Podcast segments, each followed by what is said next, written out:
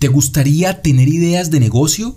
¿Ya tienes alguna idea o varias, pero no las has llevado a cabo? ¿Quisieras emprender, pero no sabes cómo empezar? ¿O quizás ya empezaste, pero sientes que te estancaste? Si a cualquiera de estas preguntas tu respuesta fue sí, este episodio es para ti. Gracias a Dios he tenido experiencia en este tema con mis emprendimientos y humildemente quiero compartirte tres factores elementales que considero que se necesitan a la hora de emprender. Estamos viviendo un periodo de crisis, pero estoy seguro que es allí donde resultan las mejores oportunidades. Quédate conmigo y vamos con toda.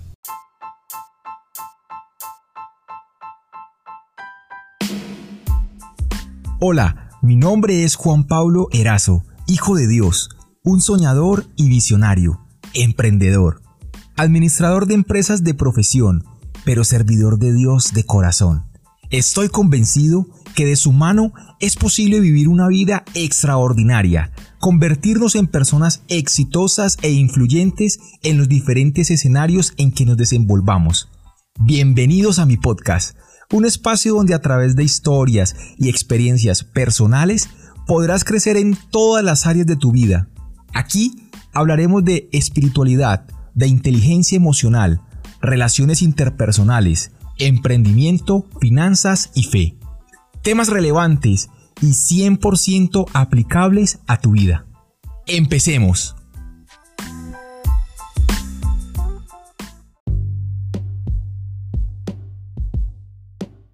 Estoy muy muy agradecido contigo por escuchar mis podcasts. Este es el episodio número 6. De verdad que Muchas, muchas gracias por compartir con tus amigos, compartir en tus redes sociales, etiquetarme. Gracias también por los mensajes que me dejas. De verdad que me anima mucho a seguir compartiendo mis experiencias, a seguir compartiendo vida. Si hoy es tu primer episodio, gracias. Gracias por darte la oportunidad de escuchar esta información. Te invito a que te escuche los anteriores episodios. Me tu feedback porque considero que estamos para mejorar. El día de hoy te he traído un tema que me encanta, me encanta hablar de emprendimiento. Si escuchaste mi podcast, me considero un hijo de Dios, un hombre visionario y emprendedor. Y en este bonito camino de emprender he aprendido algunas cosas. Y como te lo dije en la intro, me gustaría humildemente contártelo. Reconozco que no soy el gurú del éxito empresarial, pero pues quizás te puedan servir un montón a la hora de emprender o como lo dije inicialmente, para mejorar el emprendimiento que tengas actualmente. Como te dije, creo que hay tres factores fundamentales. El primer factor lo he llamado disposición. Parece obvio, ¿verdad? Pero déjame te cuento un poco más al detalle. La gente que me conoce desde hace rato, desde pequeño, saben que siempre he sido un pelado inquieto, curioso, mejor dicho, siempre buscándole negocio a todo. Desde pequeño, para él que jugaba al fútbol, tenía muy claro que la profesión de futbolista, si me iba bien, iba a ser hasta los 35. Eso dicen, si a uno le va bien. Yo tenía muy claro que quería tener negocios, que quería desde pequeño ingeniármelas para tener ingresos. Yo siempre he estado dispuesto abierto.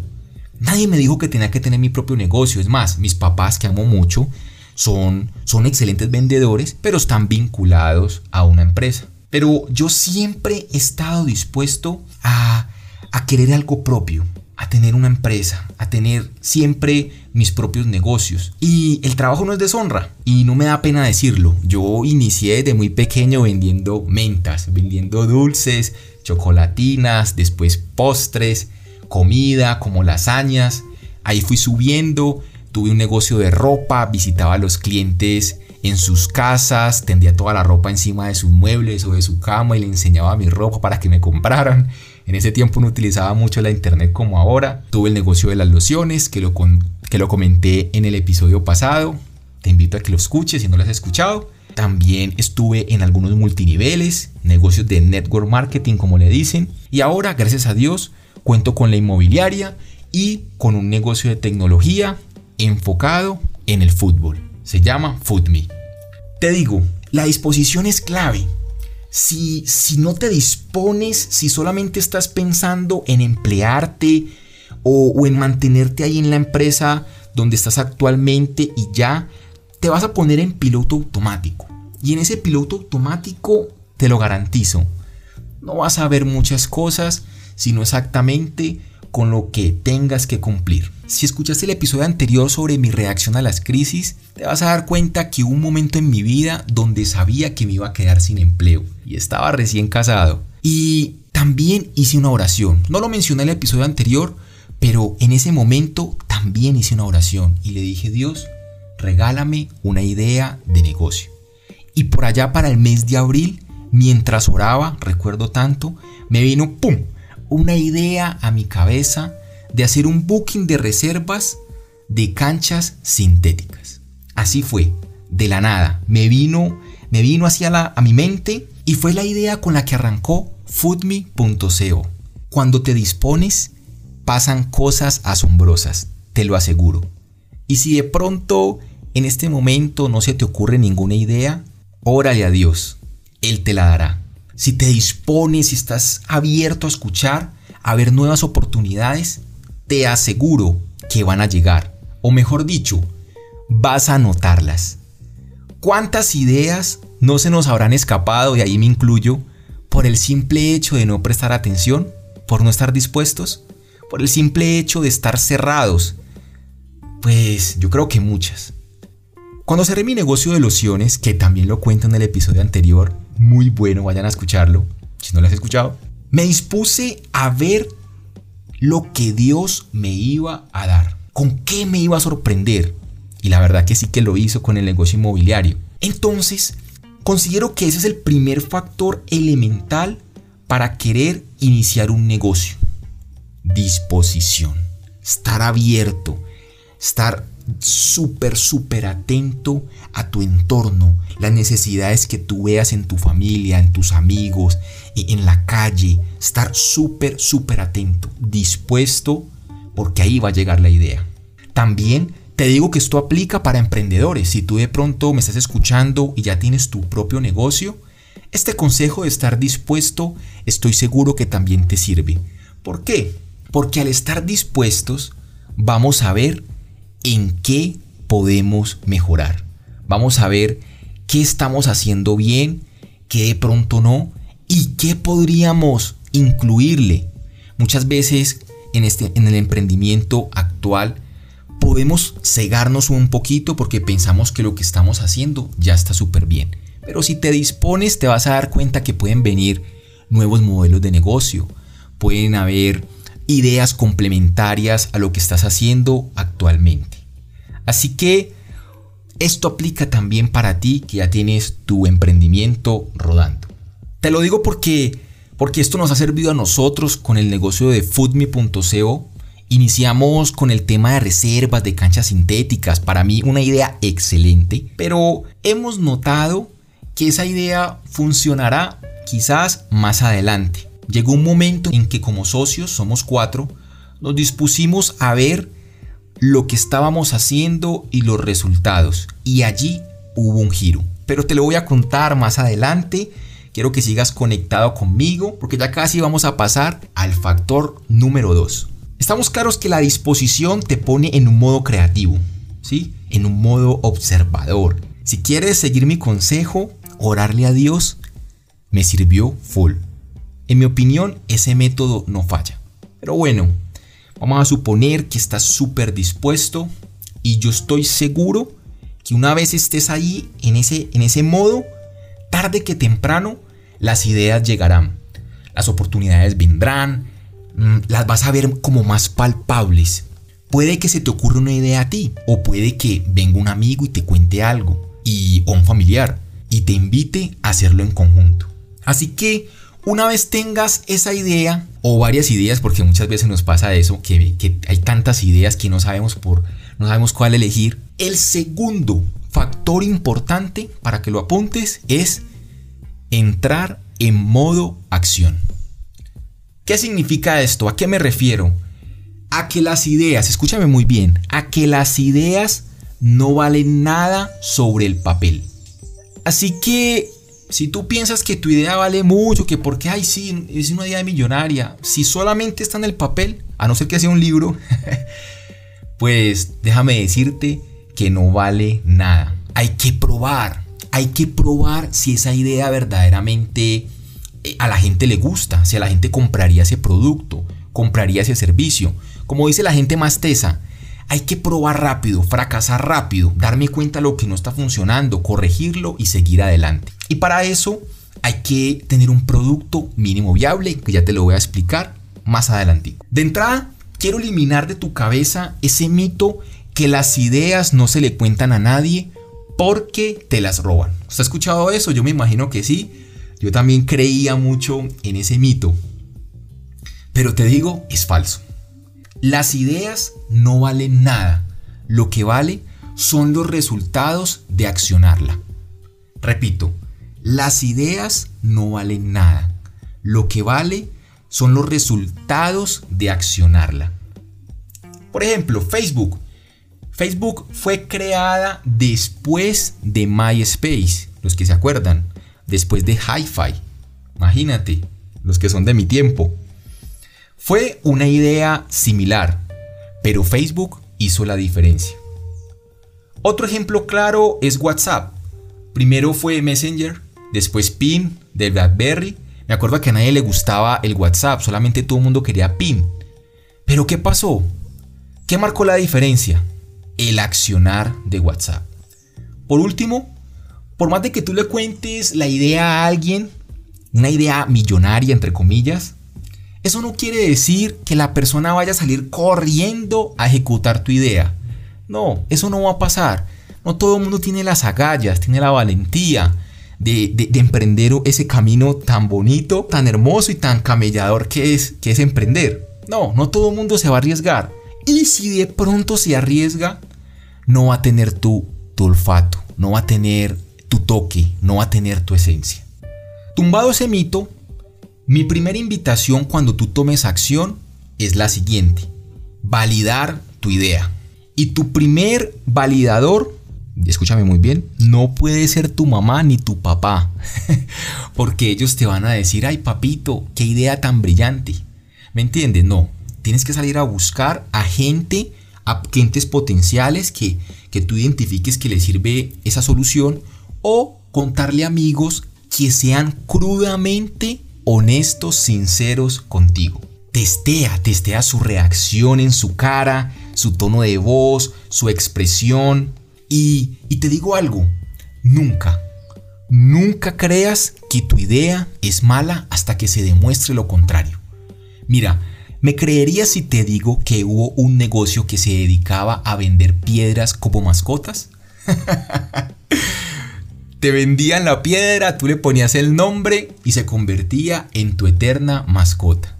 Así que, por más de que esto suene como tonto, estúpido, pues pareciera, no pareciera no, real, realmente hubo un mercado para ello. Así que no te des tan duro y a validar, a validar tu idea de negocio. Por ejemplo, lo que yo hice cuando se me ocurrió la idea del booking de reservas de canchas sintéticas con Foodme fue llamar a contarle a amigos míos. Amigos míos que les gusta el emprendimiento, que saben de negocios. Y sus feedback fueron muy buenos.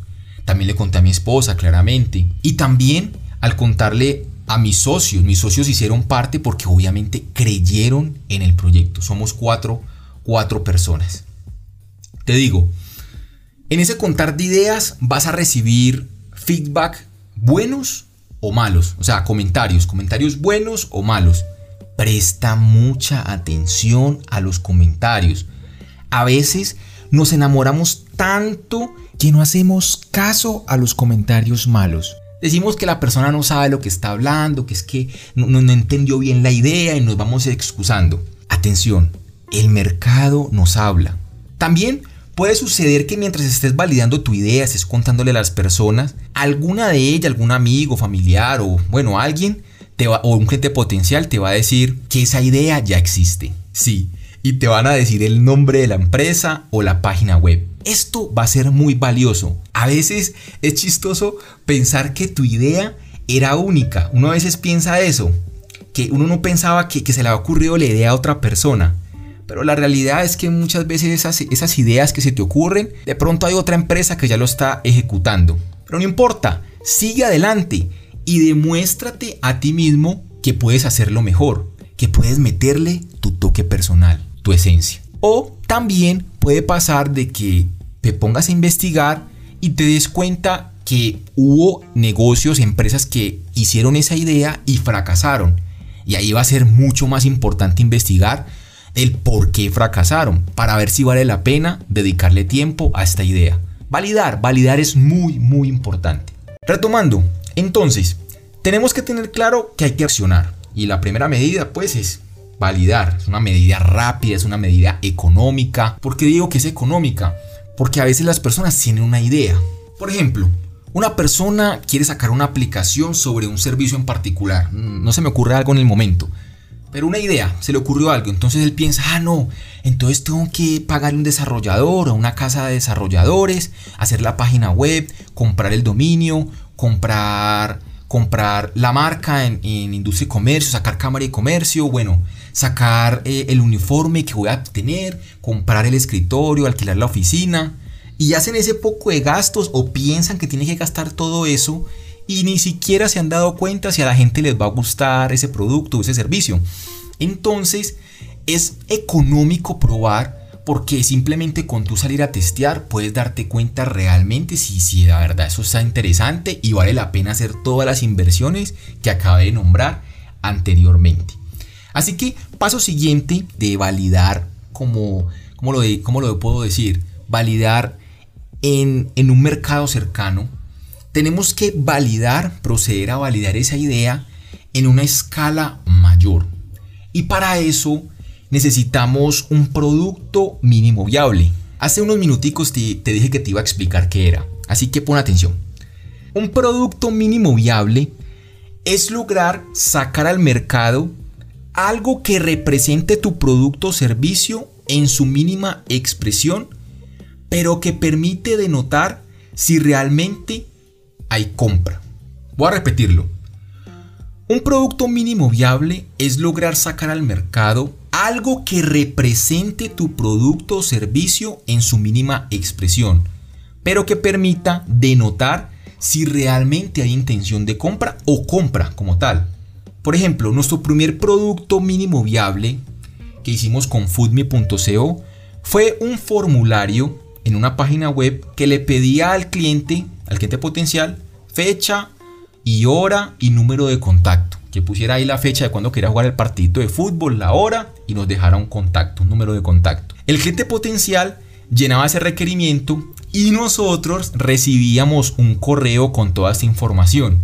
Y allí teníamos que escribir cancha por cancha o por WhatsApp a todas las canchas que teníamos guardadas en nuestros contactos para saber si había disponibilidad en ese horario. Una vez con los resultados, contactábamos al cliente y le dábamos las opciones. El resultado fue 400 visitas en la página web en un mes, 20 solicitudes de reserva, pero solamente se concretaron dos reservas, muy pocas. Y allí te va el error que cometimos. En vez de darnos cuenta claramente y de manera muy barata que los números estaban muy bajos, pensamos lo siguiente. No, es que la página está muy fea no, es que es que como no tenemos un buscador automático, mm, no, lo que pasa es que nos demoramos mucho tiempo en darle la solución al cliente, por eso no se lograban las ventas. Y nos comenzamos a llenar de supuestos que a la larga nos cegaron. Y dijimos, oh no, 400 visitas a la página fue excelente. Eso sí es cierto, la verdad. Pero decíamos, si tuviéramos una página más bonita, con un booking desarrollado, automático, seguro que las reservas serían mejores. Y nuestro error fue que quisimos mejorar ese mínimo viable, pero ya un mínimo, un producto mínimo viable que ya no era mínimo viable. ¿Por qué? Porque nos demoramos un año en sacar supuestamente algo mejor. Logramos asociar algunas sedes y una vez lanzamos nos demoramos un mes, un mes, oigan muy bien, en hacer la primera reserva. Claramente nuestro error fue como lo mencioné anteriormente. Nuestro error fue querer hacer un producto mínimo viable, más decente, para comprobar lo mismo. Lo mismo que habíamos comprobado con el producto que había quedado feito.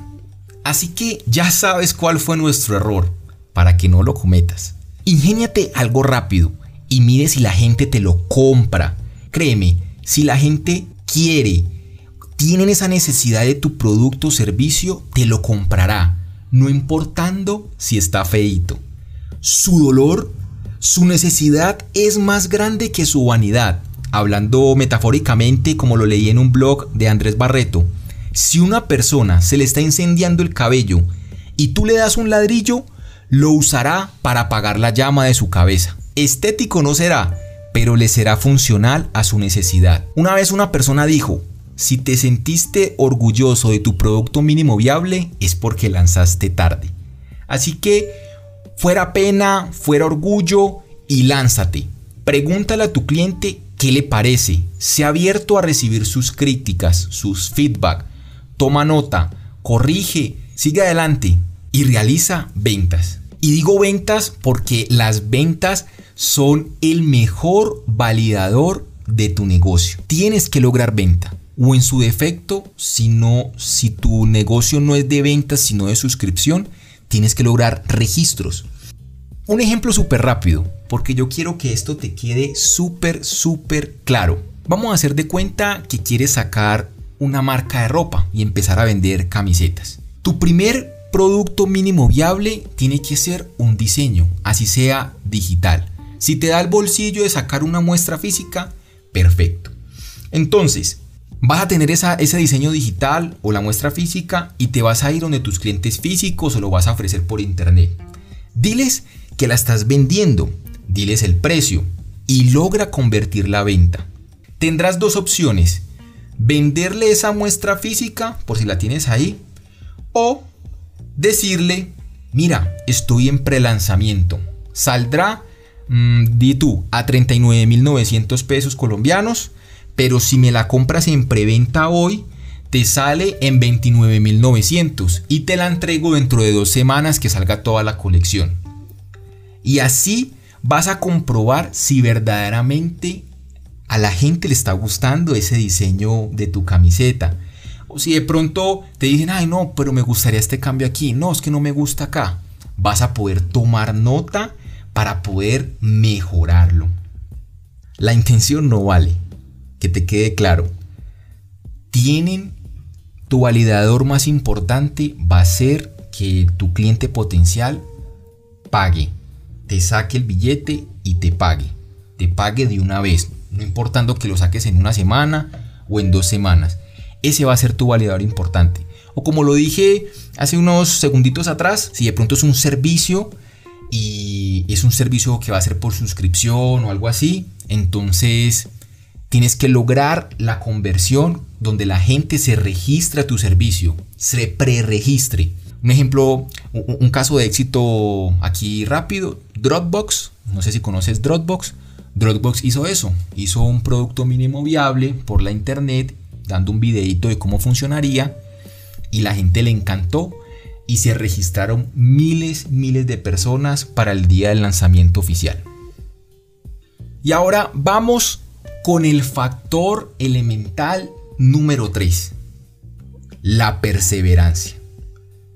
Creo que hasta este punto podemos estar claros que debemos estar dispuestos a recibir nuevas ideas, dispuestos a los cambios que pueden haber en los emprendimientos, también que debemos darle acción a la vaina, a las ideas, accionar también hemos estado claros que pueden haber algunos obstáculos, comentarios buenos, comentarios malos, feedback que de pronto duelen, pero todo ese es el proceso, ¿verdad? Y algo muy importante que, es, que digo que es el factor elemental número 3 es la perseverancia. Te lo quiero contar con la siguiente historia. Nosotros como Foodme.co nos pasó un año desde nuestro lanzamiento oficial y lo que hicimos fue mirar nuestros números la verdad no fueron muy alentadores que digamos. Habían dos opciones, dejarlo hasta allí, fracaso total y punto, o perseverar. Pero ¿a qué me refiero con perseverar? ¿Será que debíamos continuar otro año ofreciendo reservas de canchas sintéticas? ¿O será que había algo más? Exacto comenzamos a mirar nuestros datos, a medir, a evaluar a nuestros clientes, ver sus necesidades más a fondo, entender las necesidades reales y nos comenzamos a dar cuenta que nuestro cliente se le estaba incendiando la cabeza, pero le estábamos ofreciendo un kit para recuperar el cabello después de quemado, para que me entiendan. No era una necesidad latente inmediata, quizás en un futuro sí, pero nuestro cliente estaba teniendo problemas era con la armada de partidos, con conseguir jugadores, versus la gente tenía problemas para conseguir el chico, la oportunidad pues para jugar con alguien. Y fue allí donde decidimos perseverar.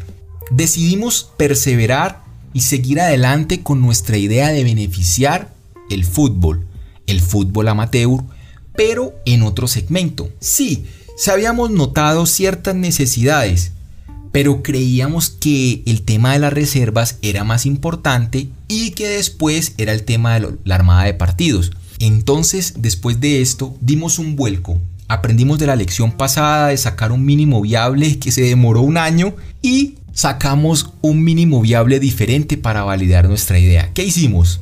Sacamos una fotico que decía, ¿te gustaría jugar fútbol y no sabes con quién? Y lo conectamos con un formulario.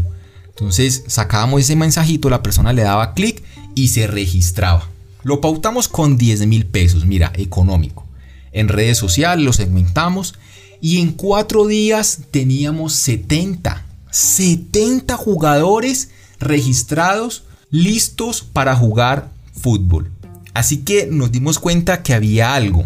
Le subimos un poquito la escabilidad y pusimos una pauta similar, pero que lo llevara a un WhatsApp para registrarse. Y boom, 3.500 jugadores registrados en un mes y 500 que ya teníamos en la base de datos inicial eran 4000. 4000 jugadores en ciudades principales listos para jugar. Interesante, ¿verdad? Habilitamos mediante un bot la opción de buscar jugadores por ese mismo medio y boom, el WhatsApp explotó. 8 solicitudes diarias por día de gente buscando jugadores para sus equipos, a tal punto que nos tomaba demasiado tiempo enviar mensajes a toda la base de datos de WhatsApp y entonces nos, sucedió lo que yo diría good problems, buenos problemas, que los mensajes llegaban demasiado tarde. Si un partido era el martes a las 8 de la noche, a veces a los jugadores les llegaba el miércoles, un día después. Entonces, ante este problema, ya decidimos volcarnos a una plataforma web que está quedando espectacular. Vamos a seguir escalando esta idea de negocio, que chévere que pudieras estar en contacto con, nuestra empresa. Nos puedes buscar en Instagram como arroba. Obviamente por el tema de la pandemia, por todo este tema, estamos muy parados, no se puede hacer ninguna actividad física, pero estamos seguros que esto va a quedar brutal. La gente va a poder buscar partidos en su propia ciudad, va a poder buscar equipos para jugar versus, se van a poder inscribir a los torneos de su localidad. Esto va a estar buenísimo. Y de pronto más adelante le ponemos nuevamente el booking de reserva. Persevera, persevera. La perseverancia nos ha llevado a nosotros hasta este punto. Espero seguir haciéndolo junto con mi equipo.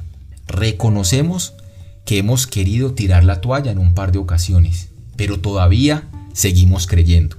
Aprovecho para enviarles un saludo a mis socios Daniel, Diego y Esteban. Vamos con todo equipo. La perseverancia te hará llegar lejos. Tenlo por seguro. Te permitirá ser resiliente frente a los obstáculos que tendrás. Serán muchos, eso sí te lo anticipo, pero la satisfacción de estarlo logrando es indescriptible.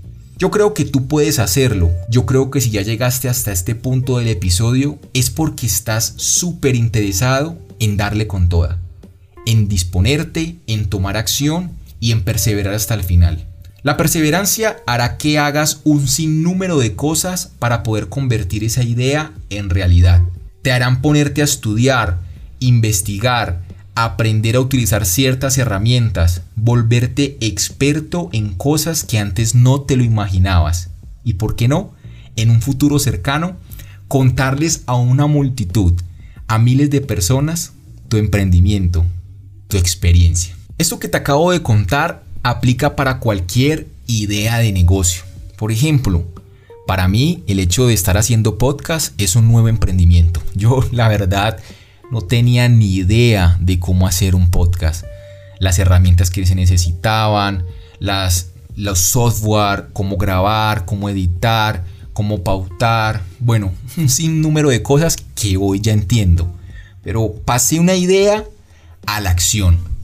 Y ahorita en la acción estoy perseverando porque se me han presentado varios obstáculos, de pronto los contaré más adelante, pero esto que te quiero decir es que los tres factores fundamentales aplican para cualquier negocio, para cualquier producto, servicio. Las ideas no siempre van a tener que ser así como buff, extraordinarias, únicas, únicas entre comillas.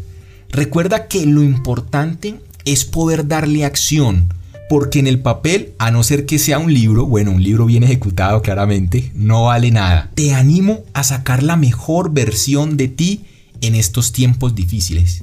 Leí que empresas muy grandes e importantes de la época actual surgieron en tiempos de crisis. Dropbox, que ahorita lo mencioné, en el 2007. Airbnb, yo trabajo con ellos, en el 2008. Uber, WhatsApp, en el 2009. Instagram, 2010 y en el 2020 tu negocio. ¿Lo crees?